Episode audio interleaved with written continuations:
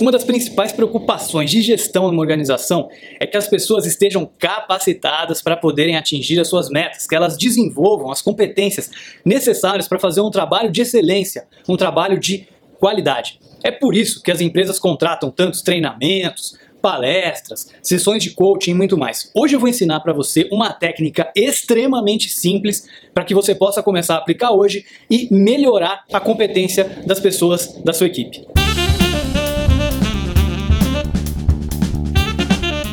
Gente falou no episódio passado, por exemplo, de OKR, de como definir metas, de como a Google e as empresas do Vale do Silício fazem para definir metas. Dá uma olhada lá no episódio se não viu ainda. Mas olha só, não adianta nada você definir metas e ter pessoas no seu time que não têm as competências necessárias para conseguir atingir aquelas metas. As pessoas precisam desenvolver essas competências. E isso é uma preocupação que você, gestor, que você, empreendedor, tem que ter também com a sua equipe.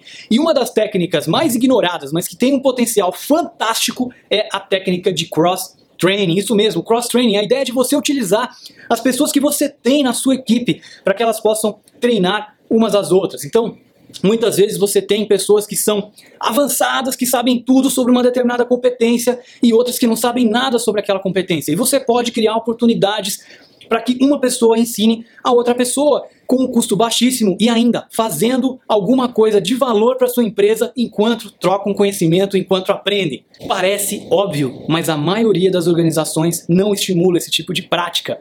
Pensa se você está fazendo isso agora na sua, por exemplo. E eu vou te ensinar agora uma forma simples de você poder organizar esses treinamentos que você pode fazer entre equipes ou entre pessoas de uma mesma equipe na sua empresa. A primeira coisa que você pode fazer é criar uma matriz de conhecimento, uma matriz de competências. Então, pense nas competências necessárias que o seu time precisa para conseguir fazer um bom trabalho. Pode ser competências mais objetivas, como por exemplo conhecer uma técnica de marketing digital, conhecer uma tecnologia, como podem ser também competências mais subjetivas, como por exemplo liderança, como por exemplo alguma coisa que não seja tão palpável. Detalhe essas competências. Para cada pessoa então da sua equipe, cada um vai se avaliar. Bom, nessa competência eu sou iniciante, intermediário ou avançado. Simples assim intermediário, iniciante ou avançado. Por que isso? Porque pensa num jogo de tênis, por exemplo. Pensa que você é avançado no jogo de tênis, você joga muito bem, você é profissional. Poderia jogar até com o Guga.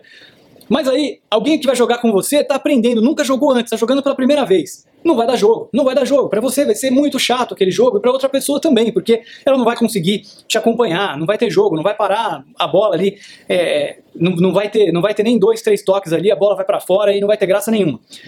Agora, um intermediário jogando com esse cara avançado, pro intermediário vai ser fantástico, fascinante, muito legal, ele vai aprender muito, vai poder pegar várias dicas, vários toques. E pro avançado não vai ser tão chato, porque pelo menos vai rolar um joguinho ali. A mesma coisa acontece quando duas pessoas estão trabalhando juntas numa sessão de cross-training. Então, se você tem um gap muito grande entre as duas, por exemplo, um desenvolvedor Java ali que está na sua primeira semana e um desenvolvedor Java muito sênior, vai ser muito complicado, o gap é muito grande. Agora, se você está com um avançado e um intermediário trabalhando juntos, ou um intermediário e um iniciante trabalhando juntos, o gap é menor e ambos conseguem tirar algo de valor dessa relação.